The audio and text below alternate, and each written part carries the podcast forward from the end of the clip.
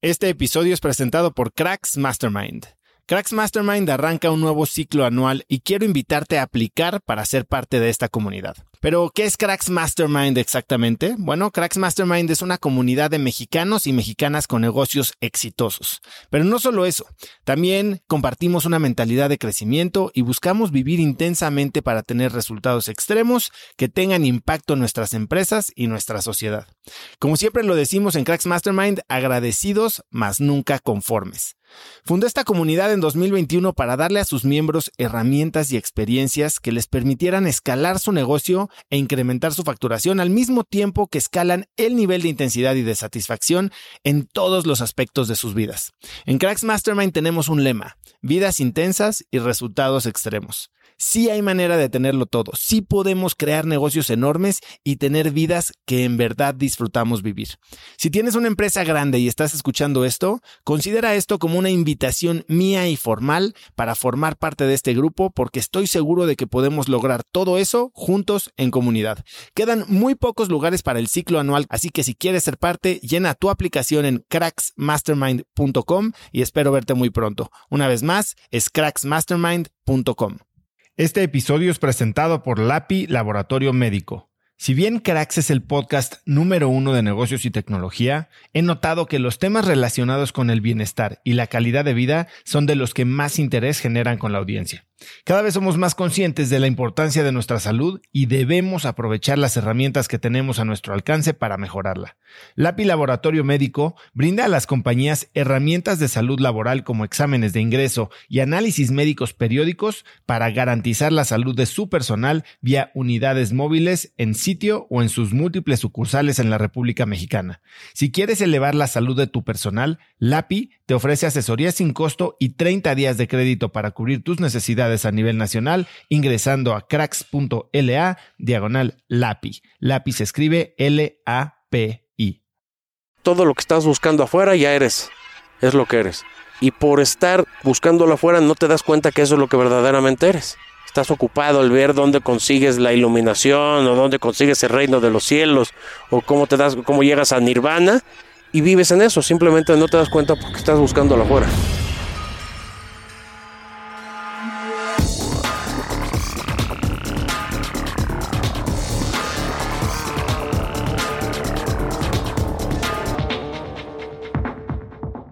Hola cracks y bienvenidos a un nuevo episodio de Cracks Podcast. Yo soy Osotrava y entrevisto cada semana a las mentes más brillantes para dejarte algo único y práctico que puedas usar en tu vida diaria. Hoy mi invitado es Eduardo Serio.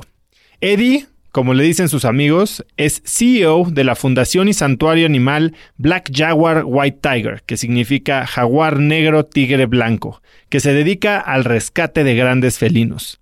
La fundación hoy cuenta con más de 500 animales bajo su cuidado y más de 11 millones de seguidores en redes sociales. Si bien Eduardo es una persona de opiniones fuertes que causan controversia, la verdad es alguien que sigue sus instintos para lograr lo que se propone. Para cada versión de conservacionismo y respeto animal hay promotores y detractores. Y la actividad de Black Jaguar es una de las que polariza a la gente. Hoy Eddie y yo hablamos de los orígenes de la fundación, de los grandes retos que ha enfrentado para construirla y sobre cómo ha utilizado las redes sociales para potenciar su alcance. Pero también hablamos de cómo piensa sobre las críticas que recibe. Ya con esto dicho, esta es la primera entrevista que grabo al aire libre. La grabamos en el santuario, que está al sur de la Ciudad de México, y en el fondo pueden escucharse varias veces los rugidos de leones y tigres. Fue una experiencia muy interesante, así que espero que disfrutes de esta plática con Eduardo Serio. Eddie Serio, gracias por invitarme. No, hombre, qué bueno que estás aquí. Encantado de estar aquí. Estamos en un rancho en el Ajusco, rodeado de cuántos leones, cuántos Híjole, animales. Aquí hay como, o sea, grandes felinos habrá en este rancho como 350, más otros 80 animales entre perros, este, coyotes, lobos, osos, como unos 80 más. Está increíble. Y bueno, quiero que me vas a contar de todo esto que has hecho, que es impresionante. Pero quiero empezar con algo que me pareció muy interesante que en- encontré de ti. Y es que eres fan de los westerns y de las películas de los ochentas. Sí, claro. ¿Por qué te gusta tanto ese género? A ver, mira, los westerns me encantan porque yo creo que con eso crecí. O sea, a mí me encantaba Clint Eastwood. Este. Con eso crecí. Los ochentas, pues también. O sea, es la- es- aunque es una, una década desastrosa, los ochentas. ¿Por qué dices Si que ves es la moda es horrible. Pero ya viene de regreso. Este, sí, sí, pero bueno, es horrible. Este, la, la música, aunque es buena, es medio desastrosa también, ¿no? Si, si- si tú ves a Wham y ves todo, todo lo que pasó en esa década, pues es este bastante decrépito, ¿no? Pero pues me gusta. ¿Y qué es lo que encuentras, por ejemplo, en un western que te llama tanto la atención? A mí me encantan las pistolas, me encanta, me encanta la guerra. Digo, no me gusta que haya muertos, pero me encanta ver todo lo que es relacionado con guerra. Me encantan los tanques, me encantan los aviones, este, me encanta todo, o sea, las baterías antimisiles, todo me encanta. Entonces, pues yo siento que el western es el origen de todo eso, ¿no? Es ahora sí que es la leyenda del siete machos, ¿no? Por así decirlo. Llegas a una cantina y que, que se te ponga al brinco lo matas. ¿Ya viste Westworld? No, Westworld no. ¿qué Es una serie de HBO con Anthony Hopkins, en el que es todo un mundo del oeste, pero resulta que es una experiencia como un parque de diversiones en las que todos los personajes son animatronics o son robots. Y entonces tú vas, pagas tu, tu entrada y tienes toda una experiencia del oeste, ¿no? Pero es impresionante porque después No. resulta que ellos no, o sea, los animatronics, que son inteligencia artificial, lo que tú quieras, no saben que son parte de una que hay que simulación. matarlos también, ¿no? Bueno, se matan y los Pero arreglan. me se- refiero, hay que erradicar toda inteligencia artificial antes de que nos erradiquen a nosotros. ¿Eso piensas tú? ¿Por qué? 100%. Porque la lógica, porque la lógica no miente. Y últimamente, hola América es una leoncita con la que estamos aquí. Y últimamente cuando se dan cuenta que, que vamos a hacer un, este, un riesgo para ellos, nos van a acabar matando. O sea, en el momento que tengan la capacidad. O sea, se tú sí te imaginas el futuro como... Terminator. Exacto. Si no nos ponemos este, las pilas, sí, claro. No sé si supiste que Facebook tuvo que apagar dos veces este su, proto- su un, Porque pro- un empezaron proyecto a crear un lenguaje entre de- ellos. ¿no? exactamente de, de inteligencia artificial, porque empezaron a, a crear un lenguaje entre ellos que no comprendíamos. Entonces imagínate, o sea, cuando no lo podamos apagar y se empiece y empiece a crecer todo eso, Bueno, pero otra eh, visión, otra interpretación de lo que puede ser el futuro de inteligencia artificial es el transhumanismo, ¿no? Y es la inteligencia mixta, digamos. Hoy usas lentes y pues ya estás usando tecnología para mejorar tus capacidades ¿será naturales. cierto? ¿no? Porque este, yo soy de la opinión que todas esas cosas, o sea, mira, yo soy pro tecnología. Yo soy pro tecnología, no creas que soy globalifóbico, que abajo la Coca-Cola y, o sea, yo soy pro tecnología. Pero yo soy, yo soy de la idea también de que toda esta tecnología que creamos es un reflejo de capacidades que tenemos guardadas, que no las sacamos. Bueno, y al tener la tecnología, y al tener la tecnología, pues no las vamos a sacar nunca, porque ya para qué nos esforzamos. El fax o internet, todo, todo ese código binario, o sea, todo es te- o sea, si, si te das cuenta, todo es telepático. Bueno, no telepático, pero todo es este, la, o sea, la palabra es tele, pero no, no, no sé cuál sería el, el sufijo, ¿sí me entiendes? Que es parte de la telepatía, o sea, el que tú puedas, el que tú puedas mandar ondas y alguien las capte, es, es la proyección externa de la, de la capacidad telepática que tenemos. Entonces, ¿tú crees que estamos, digamos, por hacer esta manera artificial de comunicarnos a distancia, estaríamos dejando de entrenar a nuestras propias capacidades para desarrollarlas Pues naturalmente? no diría dejando de entrenar porque nunca las hemos entrenado, pero simplemente las descartaríamos ya por default. ¿Sí te das cuenta? Sí, sí, sí, sí, sí, es O más. sea, ya, o sea, si, o sea, si sales, o sea, si ahorita los niños tienen, o sea, desde los siete años, o menos, les les dan un iPod, les dan teléfonos, todo, ya nunca se van a, nunca, nunca se van a poner a pensar que esa misma capacidad de comunicación a distancia, o sea, la podemos tener. Por ejemplo, ¿cuántas veces te ha pasado de que estás pensando en alguien y en ese momento te marca por sí, teléfono? bueno, ¿Tú crees que es coincidencia? ¿O simplemente es este telepatía que no o sea, chispazos de telepatía que no, que no hemos explotado? creo que no te vayas tan lejos. Creo que tienes un punto en el sentido de usar la tecnología tal vez nos está limitando en nuestras capacidades más naturales y humanas, ¿no? O sea, hoy estamos clavados en el celular, clavados en Facebook, y eso ha hecho que seamos menos cercanos con la gente que nos rodea, ¿no? Y que tengamos menos interacciones persona a persona. Completamente. Y definitivamente eso afecta nuestro desarrollo. ¿no? Eso puede afectar a nuestro desarrollo. Por ejemplo, lo que son las cosas. Mis mejores amigos los he conocido base a Instagram. O sea, gente que en verdad quiero y que me viene a visitar y que nos hablamos todos los días, los conocí por Instagram. Entonces también es el uso que le des, ¿no? Sí, bueno, también se habla de que la tecnología es una manera de, de que se desdoble la mente humana y logre todo su potencial, ¿no? Eh, que trascienda estos límites biológicos que eso tenemos. Está equivocado, pero es que los límites biológicos, te digo, eh, es como los coches que traen el chip al gobernador. Que me, me acuerdo, yo tenía, yo tenía un Chrysler cuando era yo niño, bueno, 13 años, 14, este, y tenía un gobernador que no te dejaba pasar a 187 kilómetros. A 187 y medio se regresaba. Entonces ese gobernador lo tenemos en la cabeza. Entonces, este, si no te lo quitas nunca, no vas a poder descubrir esas capacidades de las cuales estamos hablando. Sí, definitivamente, ¿no? O sea, llegamos a este mundo con una, digamos, una mente en blanco y luego, luego nos implementan gobernadores, reglas eh, sociales, religiosas. Es más, vamos a ir más allá sin mente, llegamos. Y nos, nos, nos dan la mente y entonces con todo, con todo el protocolo mental. A ver, ahora estás hablando de cuando eras niño. ¿Cómo te imaginabas tu vida cuando eras niño?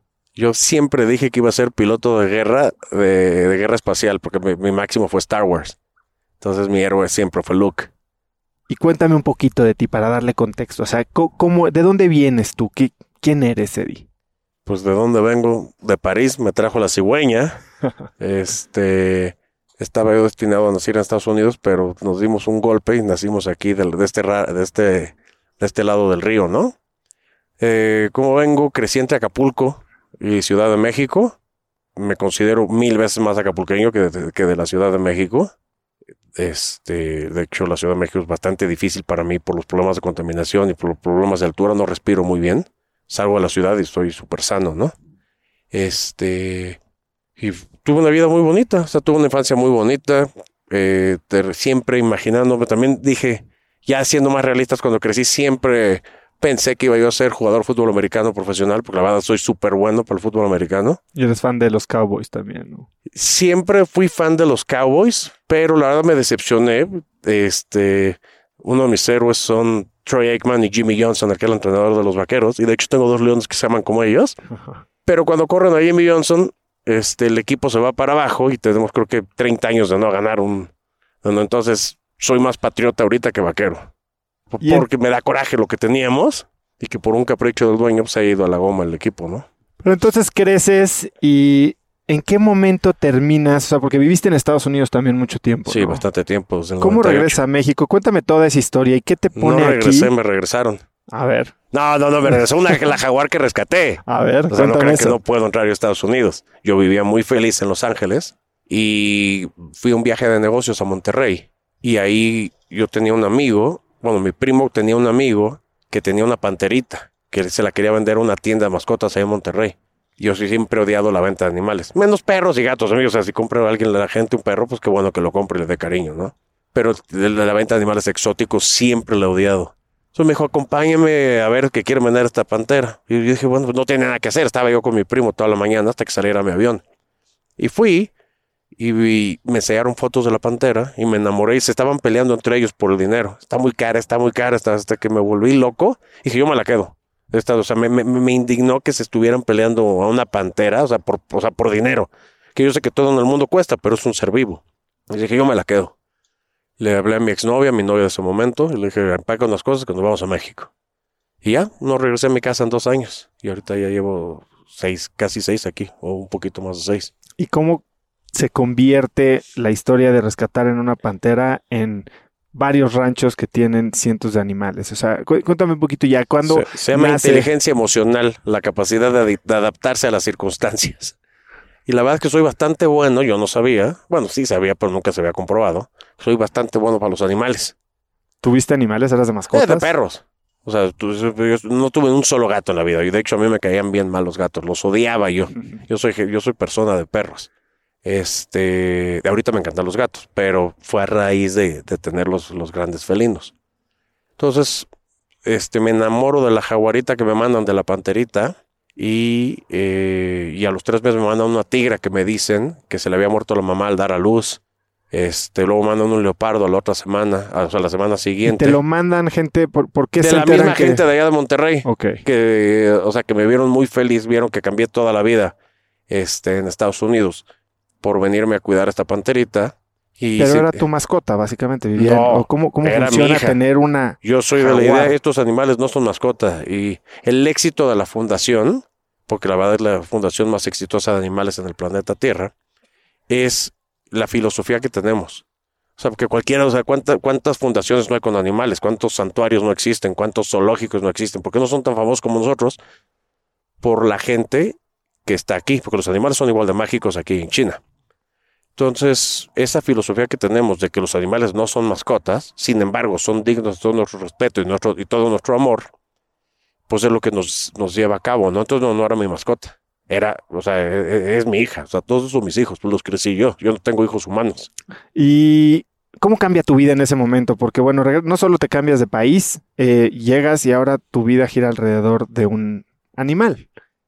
¿A, qué de- decides dedicarte? ¿Cómo, cómo, qué haces? ¿Quién eres tú cuando te pasa esto en tu vida? Hay una palabra que en español no sé la traducción, pero en inglés se llama acquiesce. A-C-Q-U-I-E-S-C-E. Que, Acquiesce. como que te, ríen- te rindes. Exacto, es aceptar.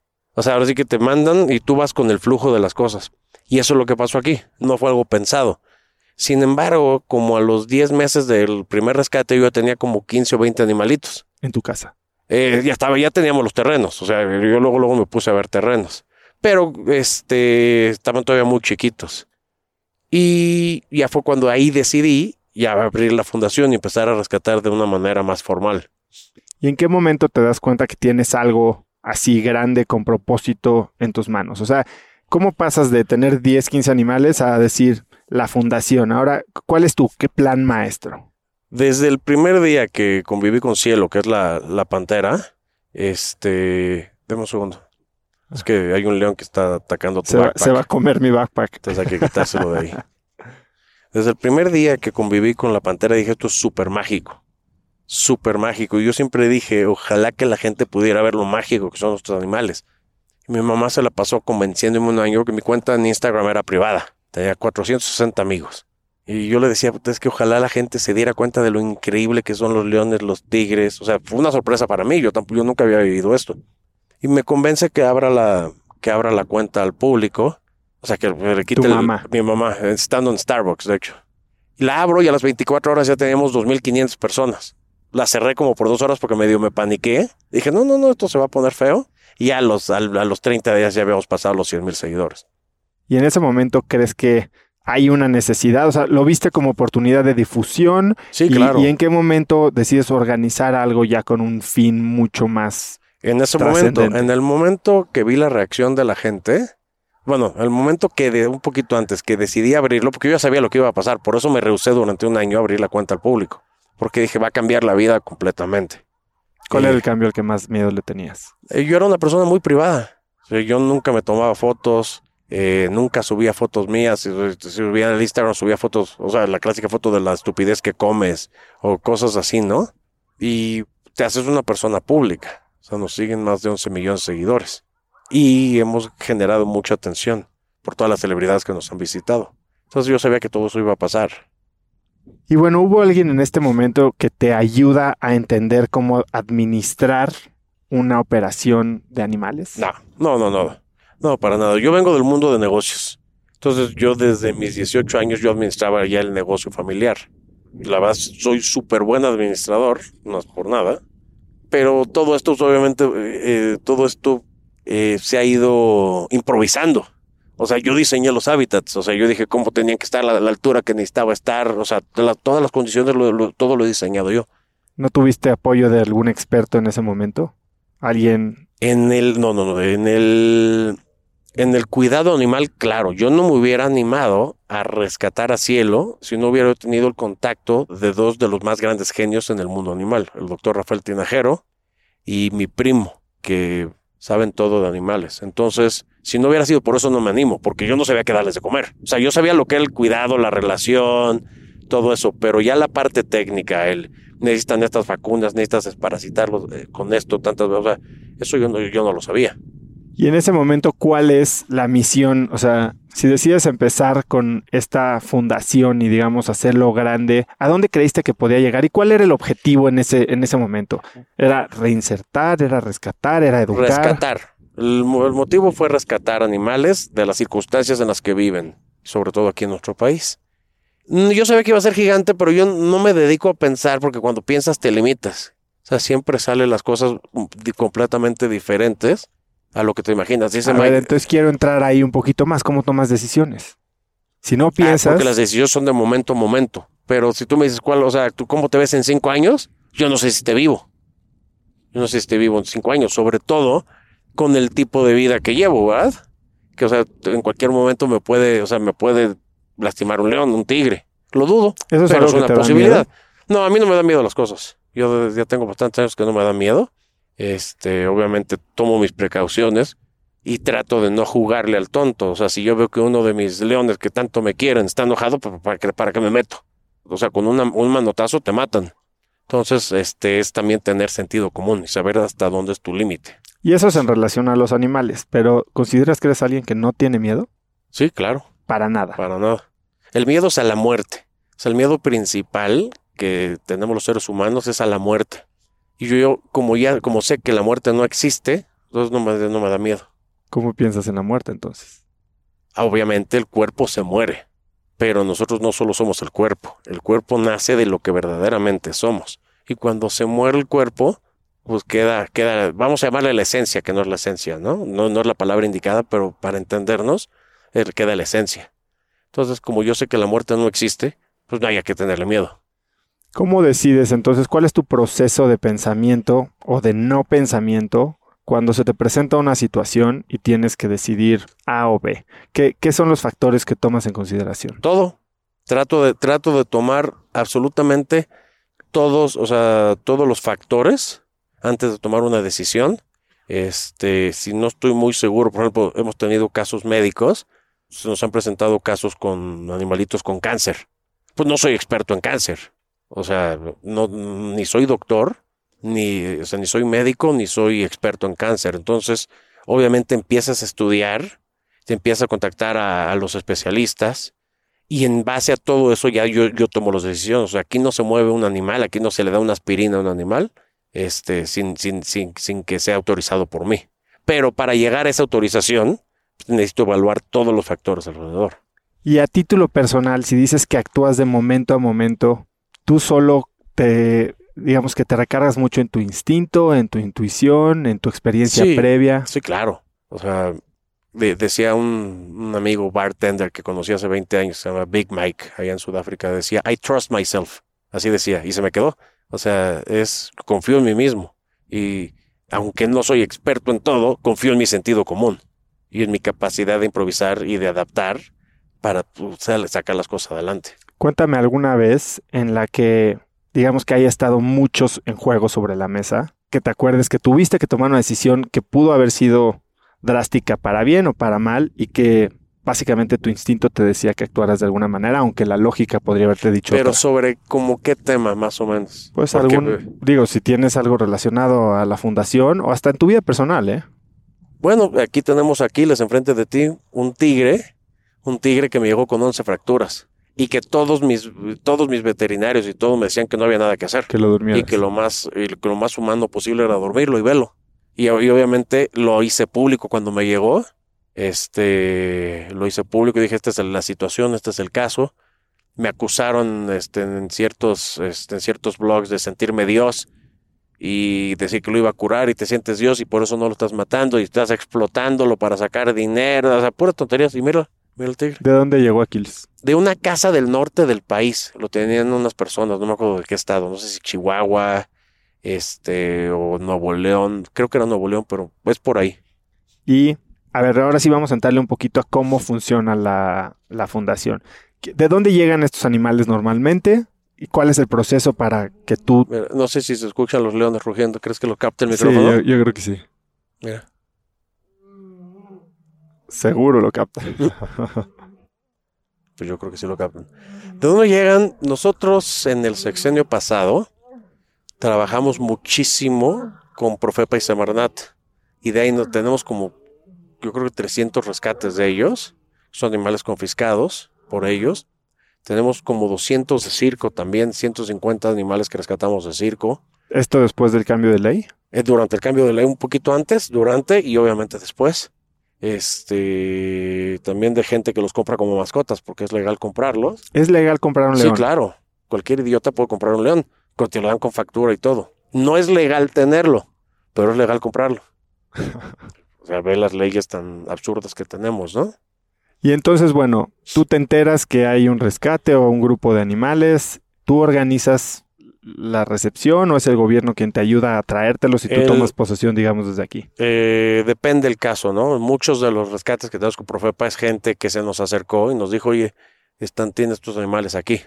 Entonces, esa, esa información la compartimos con el gobierno, ellos van, hacen una diligencia y los confiscan. O muchos casos es al revés. Nos habla el gobierno, oye, este, tenemos estos animales, no los puedes recibir y así es como acaban con nosotros, ¿no? Eso es una, eh, teníamos una relación bastante bonita.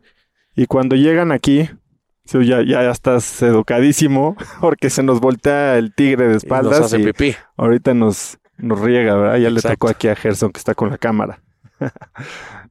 y entonces, bueno, llegan aquí, ¿cuál es el proceso?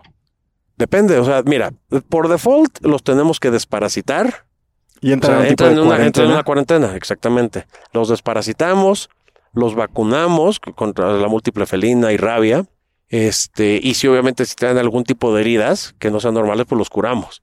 Y ya de ahí ya depende el tamaño, la edad, este, el sexo, ya vemos cómo los vamos este, agrupando. Porque si estás en cautiverio, yo soy de la idea que entre más amigos tengas mejor. O sea, ¿para qué quieres? Contrario a los zoológicos o, o muchos de los santuarios, donde tienen uno o dos animales por 20 años encerrados, pues aquí viven, aquí viven en manada, como estás viendo. Claro. Y una vez que están aquí, entonces crecen y viven aquí hasta que mueren. Sí, exacto. Digo, esta es la etapa 2 del proyecto. Estamos empezando a construir la etapa 3, pero esa no te la puedo platicar porque es bastante secreta. Ok, pero el objetivo de, Sí, aquí se quedan. o sea, no es reinserción, digamos. Tenemos con el nuevo gobierno, tenemos una bonita relación, este, pero con Semarnat y Profepa no hemos, no ha habido un acercamiento este año, pero tenemos, aunque no se haya hecho algo este año, tenemos un programa de reproducción con fines de liberación de la tercera generación de felinos y aves mexicanas, con jaguar, puma, ocelote, margay, jaguarundi, o este, águilas, pavones cornudos, guacamayas, que ya hemos soltado aves, no hemos soltado aún este, felinos porque apenas están reproduciendo. Sí, esa es una pregunta que yo tenía porque, bueno, me contabas que normalmente te llegan o animales grandes o también algunas hembras embarazadas que nacen aquí, sobre todo de eh, león, ¿no? Y, y Y tigre. tigre, sí. Eh, pero me estabas contando entonces que ya tienes estos programas de reproducción y por eso hay mucha gente que se pregunta, a ver, si esto no es un criadero, ¿de dónde salen tantas crías, no? La mayor parte de las crías que tenemos es de gente que los compra y que no sabe qué hacer a la semana y te los mandan. Este, la, la otra es, como te comentaba hace ratito antes de iniciar la entrevista, por ejemplo, re- rescatamos 11, 11 animalitos junto con Profepa de un zoológico, de los cuales nos llegaron tres hembras embarazadas. Entonces, tuvimos como nueve crías, ocho o nueve crías, la verdad no me acuerdo. Y así, y, eh, ni modo que los mates, ¿verdad? A los bebés. Ah, bueno. Entonces, pues bueno, también de ahí. Y las madres en cautiverio no son tan buenas madres como las madres en vida libre, porque como fueron separadas para, para ser vendidas de- desde chiquitas, No tienen esta... no tienen, o sea, no, no- o sea, no tienen noción de su mamá. Y cuando salen embarazadas y sale y les sale algo, ahora sí que les sale algo, pues ya no saben qué hacer.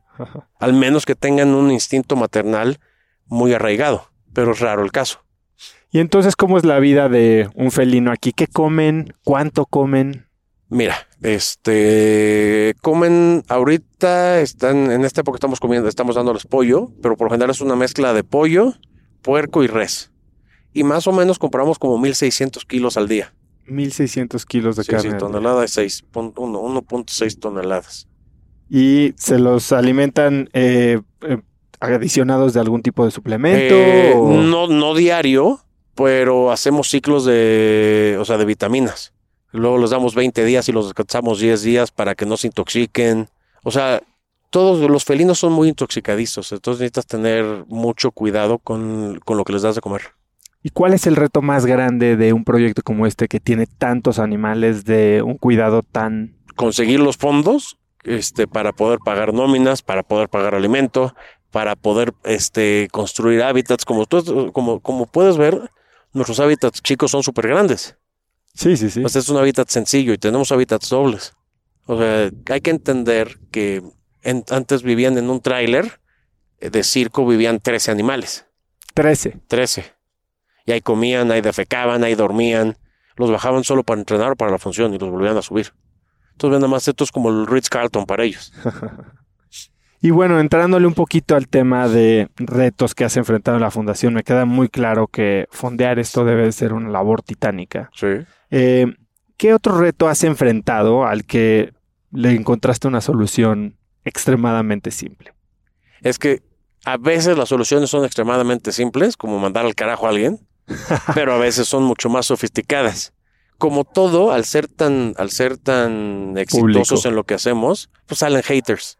Entonces, este, te empiezan a atacar en todos lados. a veces hemos llegado a tener haters dentro del gobierno, aunque nos siga el presidente Peña, aunque tengamos muy buena este, relación ahora con la consejería, consejería eh, jurídica de o sea, de la presidencia, pero siempre te salen gente bien celosa. Entonces siempre hay que estar arreglando situaciones, ¿no? ¿Y cuál es el reclamo más grande que te hacen? Mira, yo estoy súper contento con mi trabajo, pero todo se puede mejorar siempre. O sea, incluido yo, yo puedo mejorar todo lo que hago. Si tuviera el presupuesto suficiente, haría las cosas bastante diferentes a las que las hago ahorita. Aunque estoy, aunque es el mejor, eh, aparte de ser el más famoso, es el mejor santuario del mundo, siempre hay capacidad para mejorar. Pero te repito, todo cuesta. ¿Qué te gustaría mejorar hoy, por ejemplo? Estamos haciendo la etapa atrás del proyecto, que ahí va a ser algo muy bonito. Ahí lo único mejor, la única manera de mejorarlo sería este, que estuvieran en vida libre, pero pues no se puede por razones obvias. Ahora, tú eres alguien de, como lo has dicho, ¿no? Y creo que ha quedado muy claro en el tiempo que llevamos platicando hoy, de opiniones muy claras, muy fuertes, que no te da miedo expresar, ¿no? O sea... Yo vivo con leones, no me puedo dar el lujo de, de estarle haciendo al cuento. Aquí me, parten del crisma en tres segundos. Y una, una de tus opiniones muy fuertes es encontrar la manera en que se, digamos, se vive, se opera el conservacionismo, ¿no? O sea, tienes una opinión, pues que tal vez es bastante antagonista contra PETA, por ejemplo. O sea, son, es gente que no hace nada. ¿Cómo me puede atacar PETA? si tiene artículos en los periódicos más famosos del mundo, como el Washington Post, The Guardian, todo, artículos donde salen las estadísticas oficiales de PETA y tiene una tasa de muerte del 88% de los animales que rescatan, teniendo cincuenta y tantos millones de dólares de donativos al año. Yo tengo 1.3 millones de, dólares al año y tengo 500 animales, bueno, 500 felinos y 300 de otro, y se me mueren 3, 4 al año, ¿sí me entiendes? Porque ya ahí están viejos o algo. Entonces, ¿dónde está el pretexto? ¿Con, qué cara me pueden atacar? Ahora, yo he sido atacado por diferentes grupos este, animaleros porque los exhibí. O sea, puse, o sea, puse en muestra lo malos que son. Entonces, todos los artículos negativos que tengo, que no son muchos, son hechos por grupos ambientalistas y por feministas. No hay un solo de esos artículos, no solo de esos artículos, que no haya sido escrito por una, una feminista radical. Entonces, ¿tú crees que me importa? O sea, ¿tú crees que un tema que ha jugado en tu contra es una percepción machista, misógina que tiene la gente de ti? ¿O por qué? sí, claro. ¿Por qué? A ver, cuéntame. Porque yo sí creo en la masculinidad. No que la masculinidad sea mejor que la feminidad. Pero yo no creo en el feminismo. O sea, esas marchas feministas donde destruyen todo, yo no, yo no creo en eso. Yo creo en el poder femenino, en la belleza femenina. Para mí, un mundo balanceado sería si la, si la sociedad este, girara alrededor de la mujer, no del hombre como gira. Porque la mujer es más intuitiva, es más amorosa, o sea, es más familiar. El hombre es más lógico y esa misma lógica es la que nos lleva a, a la destrucción. Si no lo mato yo, me va a matar él a mí, que es por donde salen las guerras, que es lo que decíamos de la inteligencia artificial. O sea, ¿tú crees que la inteligencia artificial, bueno, digamos Está basada en la lógica humana y la lógica humana es masculina, claro, la lógica humana es masculina. La mujer no tiene la necesidad de estar dándole mil vueltas al asunto. La mujer sabe automáticamente, tiene esa intuición que es mucho mayor al raciocinio. O sea, esa intuición femenina se da cuenta de todo, o sea, no las haces tontas con nada. Y el ser humano, mientras tengas un buen, no el ser humano, y el hombre, mientras tengas un buen argumento, puedes convencer. Pues dice, oye, ¿sabes qué es que es por esto, por esto, por esto? Y dices, ah, ok, pues sí suena lógico. Y la mujer te dice, ah, sí, sí, imbécil. ¿Me entiendes? La mujer te queda viendo así con, sí, imbécil. Estaba leyendo un libro hace poco que habla de que los seres humanos tenemos dos cerebros, el cerebro sentimental y el cerebro racional, ¿no? Y que por más que creemos que nuestro cerebro racional es el que está en control todo el tiempo y que somos muy lógicos y hasta somos hombres pensantes, es nuestro cerebro sentimental el que está manejando mi, mi el primo coche. dice, cuando te muerde la víbora, no hay nada que hacer. O sea, cuando te gana el corazón, cuando el corazón dice, no hay nada que hacer. Y lo que también dice es que el cerebro racional lo único que hace es justificar las acciones que tomas para satisfacer ese sentimiento. O sea, Sí, que lo único que claro. hace es engañarte. Claro, te engañas. Di- di- Dice mi tío, cuando pienso me equivoco. Está Cuando pienso me equivoco. Y es algo súper, o sea, tú vas y actúas, sí, ya sabes lo que, mira, no hay necesidad de enseñarte lo que es bueno y lo que es malo, todos lo sabemos. Nos hacemos tontos y buscamos mil justificaciones, pero todos sabemos, o sea, o sea, tú ves a alguien en la calle y llegas y lo pateas, sabes que es malo, o sea, sabes que es algo malo, es algo negativo. Todo y todo, y en todas las acciones ya, ya sabemos lo que es bueno, no hay- no hay nada que te pueda yo explicar que no sepas. Te puedo hacer menso si tú te haces menso. Pero si tú no te haces menso, no hay manera que yo saque ventaja de ti. ¿Alguna vez alguien ha logrado sacar ventaja de ti? Este, sin que yo me dé cuenta, no. Digo, obviamente creciendo, claro. Pero ya que he tenido capacidad de pensar y de evaluar y de todo, no. Al menos que yo quiera que saquen esa ventaja, porque a mí me conviene de una u otra manera. Si no, los mando a, a volar. Entonces, para ti, regresando al tema un poco de PETA y del conservacionismo, ¿cuál sería la manera correcta de hacerlo? O sea, hoy creo que PETA hace muchísimo en medios por tratar de educar, ¿no? Ya no sé si las acciones que toma como organización Pero a ver, entendamos, ¿qué se te hace educar? O sea, según generar conciencia. Pero a ver, ¿de qué manera generas conciencia? Por ejemplo, vino el día de Steve Irwin, el Día Internacional de Steve Irwin, uno de los héroes más importantes, de las personas más importantes del mundo animal. Y el día de Steve Irwin saca un, saca un desplegado PETA atacándolo, diciendo que se murió por estarse metiendo con los animales. Entonces, ¿de qué manera, si no hay esas cámaras, si, a ver, si no quieres un zoológico, como PETA no quiere un zoológico, no quieres eh, santuarios, tienes el 88, el 88% de los animales que rescatas los matas, porque digo, lo puedes checar. Está ahí en Washington Post, Huffington Post, este, The Guardian, todos esos. Este, no puedes hacer programas de tele. O sea, porque todo está mal para ellos. ¿De qué manera educas a la gente? O sea, ¿de qué manera puedes educar a la gente si todo lo que haces está mal? ¿Sí me entiendes? En- entonces, para ti, ¿cuál sería la manera correcta de hacerlo? O sea, tú claramente estás haciéndolo al generar esta imagen pública gigantesca de la fundación para, supongo que comunicar un poco la experiencia de, de vivir con Te voy a animales. decir, te voy a decir por qué me atacan y tú me dices si es correcto. Y es la manera que yo he hecho, la, eh, que, que yo es la manera en la que yo he generado conciencia a nivel mundial. Porque han visto mis videos mes con mes más de bi- más de un billón, billón con B, de views, más de un billón de views al mes tengo. Que si te fijas a David Attenborough le dieron le dieron un premio, la reina la semana pasada, la, re- la reina de Inglaterra, porque Planet Earth consiguió más de 1.5 billones de views. Digo, me encanta Planet Earth, lo veo todas las noches, ¿eh? lo veo todas las noches. Pero mis videos tienen más de, más de, más de un billón de views al mes. Entonces, este, ¿cómo lo he hecho yo? En, en base a celebridades. Nos escriben, nos escribe gente famosa que viene, ve a los animales, lo, lo comparte en sus redes sociales, redes sociales con 50 millones de seguidores, con 100 millones de seguidores, nos ponen en programas, aunque no es mi tipo de programa, nos ponen programas como las Kardashian, que lo ve todo el mundo. O sea, o sea, han tenido 50 repeticiones, o sea, o sea, me escriben, creo que los pusieron hace, eh, hace tres años en ese programa, vinieron a grabar aquí un capítulo y lo ven en todos lados del mundo.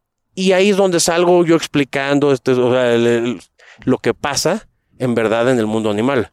Yo no, yo no estoy abierto a la gente y me atacan por eso, porque solo es para famosos. Pero a ver, ¿qué prefieres? O sea, si, si te quejas del contacto animal y del maltrato animal, ¿qué prefieres? ¿Que vengan 10, 15 famosos al año? O por ejemplo, hay un santuario que nos tiraba mucha porquería, pero ya, ya se hundieron, este, en el que recibe 30 mil seguidores al mes. ¿Qué prefieres? O sea, ¿qué es, qué es menos invasivo para los animales? ¿10 o 15 famosos al año? ¿O 30 mil seguidores o, o 30 mil visitas al mes? Yo creo que es menos invasivo lo mío, ¿verdad? Y solo estar tomando, o sea, nadie de mis trabajadores se mete con ellos. Pero los matan, no, no porque no los deje. O sea, es sentido común, se meten, los matan. El único que se mete soy yo. ¿Cuál es el problema? Que me hice famoso. Ese es lo que les duele. Que ellos llevan 20 años haciendo cosas y no tienen el 20% de la fama que tengo yo. Y a mí la situación está en que la fama me importa poco. Ahorita sí me importa bastante por, por el mundo animal. A mí, a mí me vale gorro. O sea, yo soy Eduardo, famoso, no famoso, rico o no rico. Yo soy el, la misma persona. Y eso es lo que le duele, porque eso es lo que les importa a ellos, la fama. Y cuando la tiene alguien más, pues te atacan.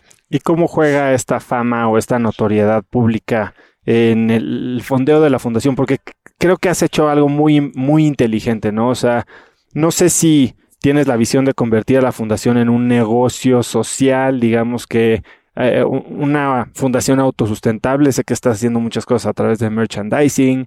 Eh, ¿Qué más has hecho? ¿No? Porque muchos hacen hasta shows. La fundación, a mí me a mí de hecho, yo estaba firmado con la productora de las Kardashian, que es la productora más importante del mundo, que se llama Bonnie Murray, que es la que hace también American Idol. Pero cuando, o sea, porque obviamente yo necesito más fama, porque más fama quiere decir que creo más conciencia y que recabo más fondos. Ojalá yo tuviera 50 billones de dólares, porque todo me lo iba a gastar, o sea, ibas, ibas a ver cómo acababa yo con, con, los, o sea, con los problemas animales a nivel mundial. No lo tengo, entonces el momento, ¿verdad? Pero ya lo tendré. Y entonces, bueno, ¿qué tipo de iniciativas crees que han sido las que más te han funcionado en términos el, de... El, exponer, el ser franco. O sea, si me va bien, les digo, gente, los quiero, estoy de buenas. Si digo, tuve un día de la fregada, que ayer se me murió un Licito, como te dije, te tuve que cancelar a Licito, que en paz descanse. Este, o sea, toda la gente se enteró del problema de cáncer de Ali desde, o sea, desde que me enteré yo. Y les dices, Ali tiene cáncer, estamos intentando hacer esto. O sea, yo, o sea, a mí me dicen, ¿cómo te puedo ayudar? Te dije, es muy sencillo. Síguenos. Si te gusta lo que hacemos, apóyanos con, o sea, apóyanos con dinero, porque ocupamos tu dinero. O sea, yo no quiero tu dinero sin que me lo quieras dar. Claro. O sea, o sea no, me, no me interesa porque aunque batallamos con dinero, siempre salimos a flote. O sea, son, son, son gastos muy grandes. Entonces, hay meses que nos va muy bien y hay meses que pues, se va para abajo, entonces se va compensando. Y a veces me atraso 15 días en una nómina, cosas así, pero todo va saliendo.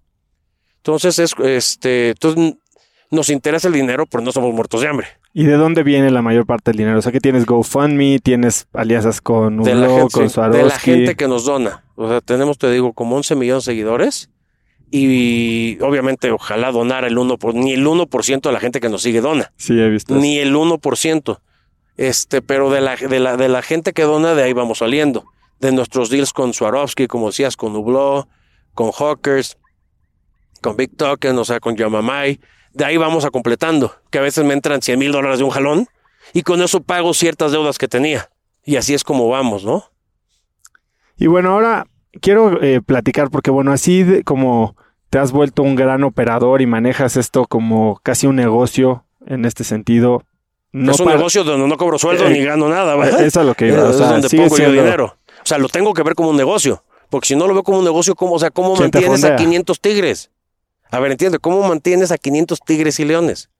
O sea, no tengo, o sea, siempre me he ido bien en los negocios, pero no soy de una familia que tenga 5 billones de dólares. Yo no, o, sea, no, o sea, no soy de ese nivel económicamente. Ahora, pero sé que también te has metido mucho y, desde hace tiempo al tema filosófico, ¿no? O sea, convives mucho con las enseñanzas y lo hablas de Osho. Eh, hace poco vi que empezaste a dar una plática que parece que dabas hace muchos años. ¿Qué es satsang? Satsang, originalmente, o sea, lo que quiere decir es un encuentro con la verdad. Eso es lo que quiere decir sat y sang. Sat es verdad, sang es un lugar donde hay un encuentro, en sánscrito. Y satsang es cuando alguien se ha dado cuenta de la verdad absoluta y alguien lo empieza a comunicar con la gente, eso es satsang. Eso es lo que significa. Y esas pláticas las daba yo hace más o menos 15 años y por una u otra cosa las dejé de dar y ahorita se me ocurrió, no es que me ocurrió, pero fui con el flujo de las cosas y se decidió que las diera. ¿Y de dónde o cómo llegas a esta filosofía tú? O sea, ¿en qué momento la adoptas? este, es simplemente de haberte dado cuenta de lo que intrínsecamente somos y el poder tener la capacidad para explicarlo. Que estaba leyendo una frase de Einstein antier, que sea que si no puedes explicarle algo a un niño de seis años, es que no lo comprendes. Y ¿Cómo llegué a eso en base a los estudios, o sea, en base a las experiencias de vida? En base, o sea, obviamente Osho ha sido alguien increíble para mí que me ayudó a ver muchas cosas que yo veía por mí mismo, pero que no tenía, yo, yo pensé que estaba loco. Y cuando te vas dando cuenta que hay gente que piensa igual, vas agarrando esa autoconfianza y, ese, y se empieza a manifestar más y más hasta que ya no se puede parar, ¿no? ¿Cuál de estas creencias crees que es la que más te ha impactado? Este, una de las personas, obviamente, es Osho. Buda me encanta. Jesús, más no el catolicismo. O sea, Jesús es una persona tremenda también. Este, te decía Buda, Lao Tzu. Y de todas estas personas, ¿cuál es la enseñanza, digamos, que más ha impactado tu vida? Es la misma enseñanza de todos y es que todo lo que estás buscando afuera ya eres. Es lo que eres. Y por estar buscándolo afuera no te das cuenta que eso es lo que verdaderamente eres. Estás ocupado al ver dónde consigues la iluminación o dónde consigues el reino de los cielos o cómo te das, cómo llegas a nirvana y vives en eso. Simplemente no te das cuenta porque estás buscándolo afuera. ¿Tienes alguna práctica que te ayude a recordar esto todos los días? No, o sea, ni una práctica. Obviamente, antes de, de llegar a ese momento en el que me di cuenta de quién era yo y me di cuenta que todo lo que buscaba era yo, estaba dentro de mí. Antes obviamente había muchas técnicas, muchas técnicas de meditación, muchas cosas que hacer, o sea, que yo hacía, y ahorita ya no las ocupo. Ahorita ya que llegué, o sea, las, las técnicas de meditación bien hechas te van a llevar últimamente al estado de meditación. O sea, no porque practiques una técnica de meditación, estás meditando. Porque igual te estás haciendo menso. Por ejemplo, el yoga es una técnica de meditación súper poderosa. Pero el 99.99% de la gente que la practica no ni siquiera sabe que es una técnica de meditación, ni, ni siquiera sabe cuál es el fundamento básico de la, del yoga. Y lo único, y para lo único que le sirve es para hacer ejercicio. Que aunque es maravilloso, a mí me choca el yoga. No es mi, o sea, hay mil técnicas para cada uno, no es la mía. Pero esa técnica te puede llevar al estado de meditación si la haces correctamente. Algunas otras cosas que te llevan, digamos que la meditación es el camino largo al estado de meditación o de iluminación. Y platicando con Charles, que es amigo mutuo, eh, en el podcast que hicimos con él, bueno, platicamos mucho de la experiencia que tuvo con 5MEO DMT, con el sapo. ¿Tú alguna vez has tenido alguna experiencia que te haya mostrado un poquito esto que después o sea, yo siempre he dicho, yo tengo como 15 años de no consumir drogas. Y aunque no fui, nunca fui drogadicto, créeme que me metía mucho más drogas que cualquier drogadicto. O sea, si hubiera una selección nacional de drogas, yo hubiera sido titular. Este, y claro, o sea, a mí me cambió la vida las drogas. Eh, pero para bien. Yo de, ninguna manera estoy recomendando que la gente que la gente las haga. A mí, eh, de una manera particular, Eduardo Serio, lo ayudaron de una manera increíble, porque te dejan ver, me dejaron ver este, la fantasía del mundo en la que vivimos. Oye, hace poco, o más bien leía en un artículo de una revista que se llama Aeon, que el efecto de estos alucinógenos, por decir, y voy a meter a la marihuana ahí nada más como de cajón, es quitarnos o hacernos dar cuenta o permitirnos ver que estamos viendo a través de un lente. Que la realidad que estamos viendo no es ni objetiva ni real ni siquiera, ¿no? Como eh, La realidad que vemos es una descripción que aprendimos de nuestros padres y de todo el mundo cuando éramos bebés. La realidad actual, sin drogas me refiero para la gente que nos está escuchando. O sea, esta realidad, si tú te, o sea, si, si la gente se acuerda, cuando uno era chiquito, uno decía, ¿por qué esto es negro? ¿Por qué es blanco? ¿Quién dice que es negro? ¿Quién dice que es blanco? ¿Quién dice que es amarillo? Toda esa descripción la fuimos adquiriendo cuando éramos niños, hasta que, de, hasta que de un, universo gigante lo acabamos comprimiendo, hicimos nuestro mundo de día a día. Sí, o sea, la, realidad es que a través de nuestros lentes o de nuestros paradigmas, de nuestros sesgos cognitivos, interpretamos el mundo de acuerdo a quienes somos nosotros. exacto, decía Buda en el Dhammapada, que es la Biblia budista los primeros versículos de la Mápada dice, eres lo que crees que eres. Con tus pensamientos haces al mundo. ¿Te das cuenta? Sí. O sea, es Buda. Lo que que ahorita vemos a Buda como un ser mitológico casi, pero era un humano de carne y hueso como tú y como yo. Claro. Y ahora, bueno, además de la etapa 3, ¿cuál es el proyecto que más te va a requerir energía, atención este año? este año que viene es la etapa 3. No, es que nada más toda mi vida se basa en esto. Yo no tengo novia, no tengo amigas cariñosas, no hago nada más que estar en esto. O sea, toda mi energía está enfocada a esto. ¿Y cuál es tu objetivo en el siguiente año? ¿Te gustaría ya haber lanzado la etapa 3 o vas Sí, claro, sí, claro. Por lo menos la, la primera fase de la etapa 3. Si hubieras, si tuvieras una petición el día de hoy para que tus siguientes 12 meses y todo esto que tienes en la mente que quieres lograr se hiciera realidad o fuera más fácil que se hiciera la realidad, ¿cuál sería? O sea, ¿qué, qué le pedirías a alguien que te está escuchando? Ah, no, no a alguien, a la existencia. Lo único que ocupo es dinero, todo lo demás lo tengo.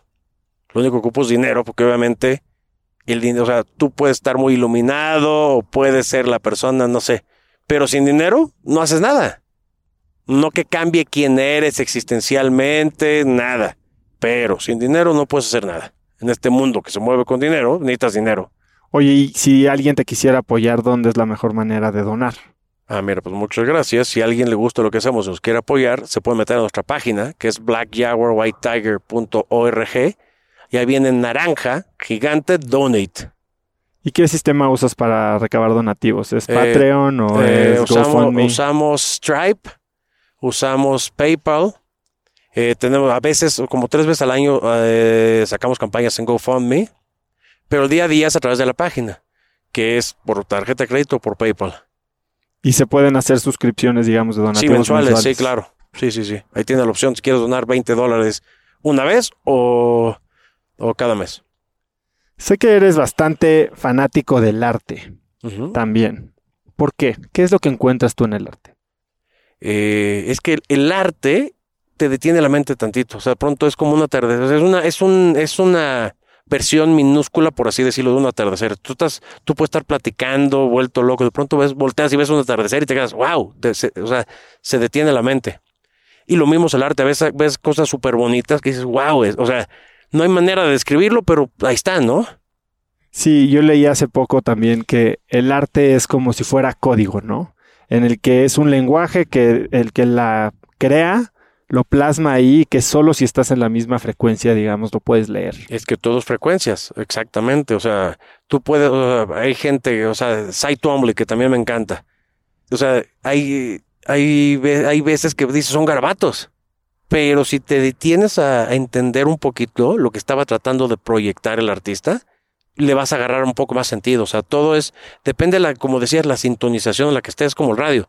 Si tú estás sintonizado 92.1, solo vas a escuchar 92.1. O sea, no vas a escuchar el 107.3. Entonces, todo, todo, todo en esta vida, o sea, ¿por qué empezaste con tu novia, con tu novio? Porque estás en la misma frecuencia. Todas las relaciones humanas empiezan porque las dos o más partes involucradas están en la misma frecuencia.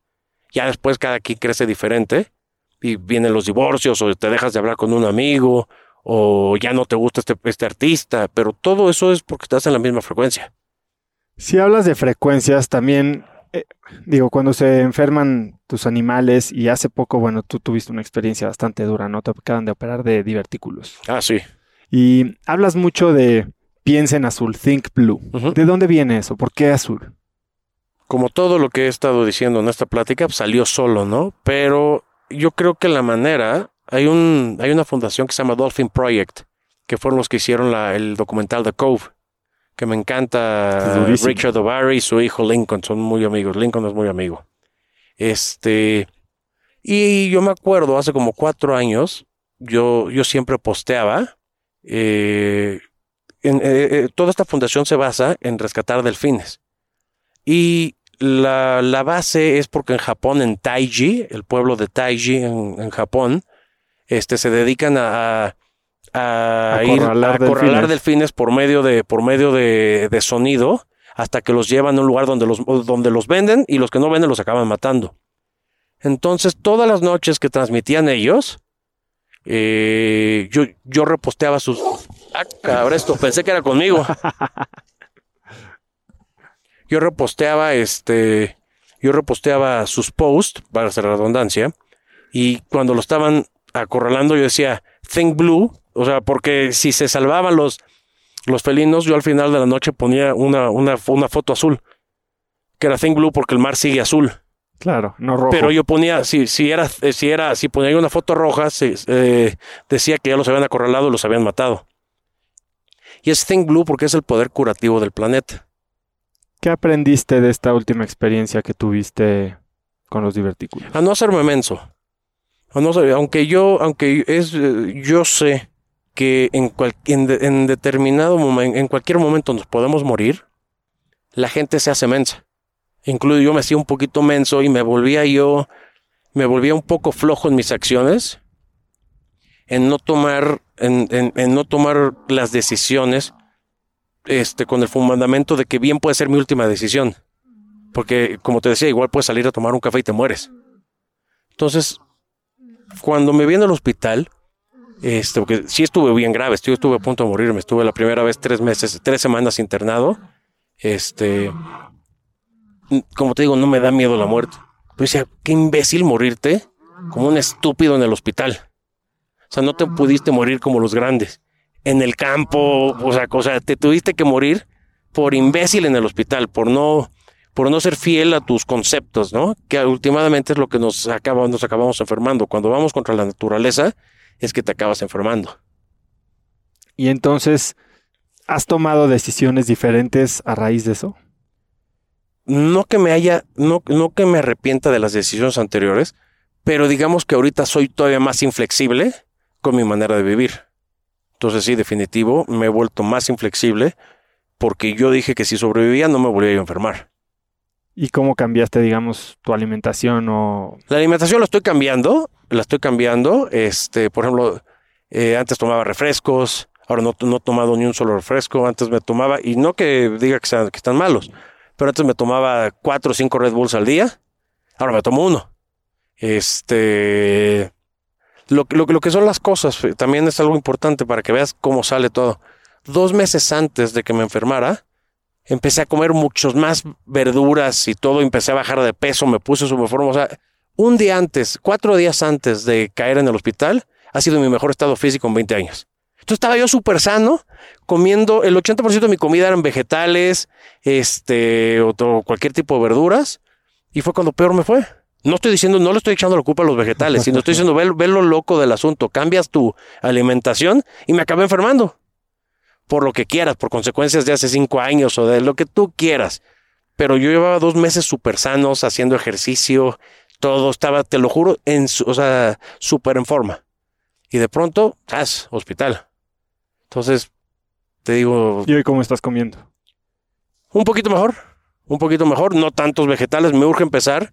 De hecho, te decía que tenía que hacer la, la grabación hoy temprano porque tengo una comida y, tengo que pasar a hacer el súper. Este, antes, entonces voy a empezar a comprar más vegetales y todo, preparar todo para empezar ya a cambiar un poco más la alimentación. Eddie, en tu vida, ¿cuál es el peor consejo que te han dado? Ok, el peor consejo que me han dado es que muchos, pero no, es que no hago caso. Yo siempre he sido muy, muy terco. Entonces, prefiero equivocarme. a- o sea, cuando algo no me hace clic, que tú me das un consejo. Y si no me hace clic, prefiero hacerme caso a mí mismo y acabarme equivocando este, antes de algo que no siento que sea lo correcto. Entonces, no he tenido malos consejos, la verdad. O sea, me los han dado, pero no les he hecho caso.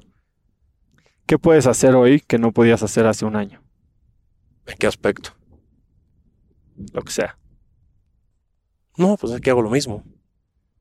¿No has adquirido una nueva habilidad que creas que no podías? No, hago lo mismo. Te digo que como no pienso, no me pongo límites. Entonces, ¿te acuerdas cuando me imaginé tener 500 animales? O sea, nunca. ¿Y a dónde crees que va a llegar? No sé. Porque si, o sea, si te digo, yo creo que va a llegar a esto, me estoy limitando. Entonces te digo, voy de día a día, este, improvisando. ¿Y cuál es la parte favorita de tu semana? Esto cuando estoy con los animales. Eh, los ranchos están como entre media hora y 45 minutos de, de tu casa y odio el camino. Pues ya que estoy con los animales, me encanta. ¿Y cómo partes tu semana? ¿Estás todos los días en los ranchos? No, no, no, como dos o tres veces por semana. Lo es que también me canso mucho. O sea, si, si estás, o sea, tú podrás venir de visita y vas a decir, puta, qué padre está y todo. Yo cada que vengo es saber qué animal está flaco, quién está gordo, quién está Claro. enfermo, por qué no está limpio esta agua. ¿Sí me entienden? O sea, sí, o sea, siempre es el ojo crítico. Entonces me canso. O sea, para caminar este rancho son tres horas. O sea, para caminar el rancho son tres horas. O sea, viendo, viendo todos los hábitats son tres horas, tres horas y media. Entonces estás caminando bajo el sol, viendo animales, estás jugando con uno, te metes con otro. Acabo out. Entonces no, no, no, no, no puedo venir diario. Si tuvieras una hora más en tu día, ¿a qué la dedicarías? Aunque no me gusta, porque lo odio, me encantaría hacer más ejercicio. O sea, me encanta, bueno, me encanta, por ejemplo, jugar fútbol americano, me encanta jugar básquet, pero tengo 15 años de no jugarlo. Este, me, me choca hacer ejercicio, me encanta hacer deporte. O sea, odio los gimnasios, pero si tuviera, o sea, me, gustaba mucho los squash, si tuviera squash cerca, o si tuviera la cancha de básquetbol cerca, o tuviera con quién jugar americano, todos los días jugaría. Eddie, si tuvieras la oportunidad de escribir un mensaje en el cielo para que millones de personas lo vieran, ¿qué diría? A ver, hay que pensarle. Uno de, los hashtags que más utilizo en, en las redes sociales es Be Human. Es, es sé humano. Eso sería... ¿Qué significa eso para ti? Eh, deja de ser la mierda, perdón que lo decía, es la primera grosería que digo, pero deja de ser la mierda en la que nos hemos convertido y sé como un niño. O sea, si tú ves un niño, o sea, es noble, es puro, este, sé ese, sé ese, eh, sé ese ser humano como, como cuando nacimos. Y tú tratas de ser así. Sí, claro. Eddie, ¿algo más que quieras agregar? ¿Dónde te puede seguir la gente? Mira, pues este, si están interesados, en Instagram la, cuenta es arroba Black Jaguar White Tiger, que es jaguar negro, tigre blanco, pero en inglés. Y en, en Facebook es facebook.com diagonal Jaguar and Tiger. Y es básicamente ahí. Y si quisieran contactarte a ti para ayudarte, comentar algo. Eh, pueden mandarlo al email de la fundación que es contact arroba blackjaguartiger.org. Pues Eddie, definitivamente una entrevista diferente a las que hemos hecho. Eres una persona de mente muy determinada, de ideas muy claras, sin miedo a decirlas y creo que eso vale muchísimo. Eh, definitivamente no creo que cualquier persona podría lograr lo que estás logrando tú aquí eh, y manejar el mundo en el que vivimos de una manera que beneficie una causa noble. Así que te agradezco mucho la invitación, eres un crack. Grabar en Black Jaguar White Tiger fue una experiencia verdaderamente única. Todo lo que vi me habla de un muy buen trabajo que está haciendo la fundación y me gustó mucho conocer más profundamente a Eduardo. Si te sirvió algo de lo que escuchaste, envíale este episodio a alguien por mensaje usando el link cracks.la diagonal Eduardo y pregúntale a él o a ella cuál cree que es la lección más valiosa que se lleva del episodio. También sigue Cracks Podcast en Spotify o suscríbete en iTunes y califícanos con 5 estrellas para que más gente nos pueda encontrar. Suscríbete gratis también a Viernes de Cracks, que es el correo que mando todos los viernes. Es un correo muy corto, muy sencillo, con las cosas más cool que encontré en la semana. Ya lo reciben más de 10.000 personas cada semana y ahí incluyo descuentos que me regalan a cosas, invitaciones a meetups pequeños, experimentos que estoy probando, artículos, libros, etc. Puedes hacerlo en cracks.la diagonal viernes y muy pronto estaré en tu correo. Mencióname también en Instagram como arroba osotrava, sígueme, me encanta leer lo que les deja cada episodio y no se olviden de mencionar a arroba Eduardo Serio y arroba Black Jaguar White Tiger para que puedan estar al tanto de todos sus comentarios. Puedes encontrar links a todo lo que Eddie y yo hablamos hoy en cracks.la diagonal Eduardo. Y eso es todo por hoy. Yo soy Osotrava y espero que tengas una gran semana.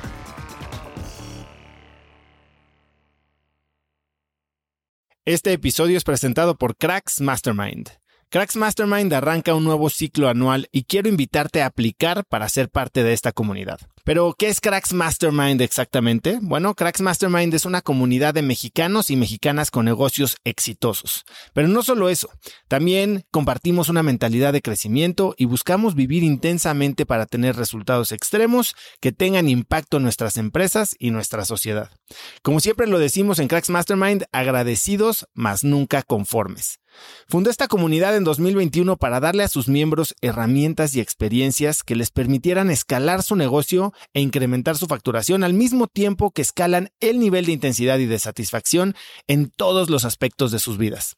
En Cracks Mastermind tenemos un lema, vidas intensas y resultados extremos. Sí hay manera de tenerlo todo, sí podemos crear negocios enormes y tener vidas que en verdad disfrutamos vivir. Si tienes una empresa grande y estás escuchando esto, considera esto como una invitación mía y formal para formar parte de este grupo porque estoy seguro de que podemos lograr todo eso juntos en comunidad. Quedan muy pocos lugares para el ciclo anual, así que si quieres ser parte, llena tu aplicación en cracksmastermind.com y espero verte muy pronto. Una vez más, es cracksmastermind.com. Este episodio es presentado por LAPI Laboratorio Médico. Si bien Cracks es el podcast número uno de negocios y tecnología, he notado que los temas relacionados con el bienestar y la calidad de vida son de los que más interés generan con la audiencia. Cada vez somos más conscientes de la importancia de nuestra salud y debemos aprovechar las herramientas que tenemos a nuestro alcance para mejorarla. LAPI Laboratorio Médico brinda a las compañías herramientas de salud laboral como exámenes de ingreso y análisis médicos periódicos para garantizar la salud de su personal vía unidades móviles en sitio o en sus múltiples sucursales en la República Mexicana.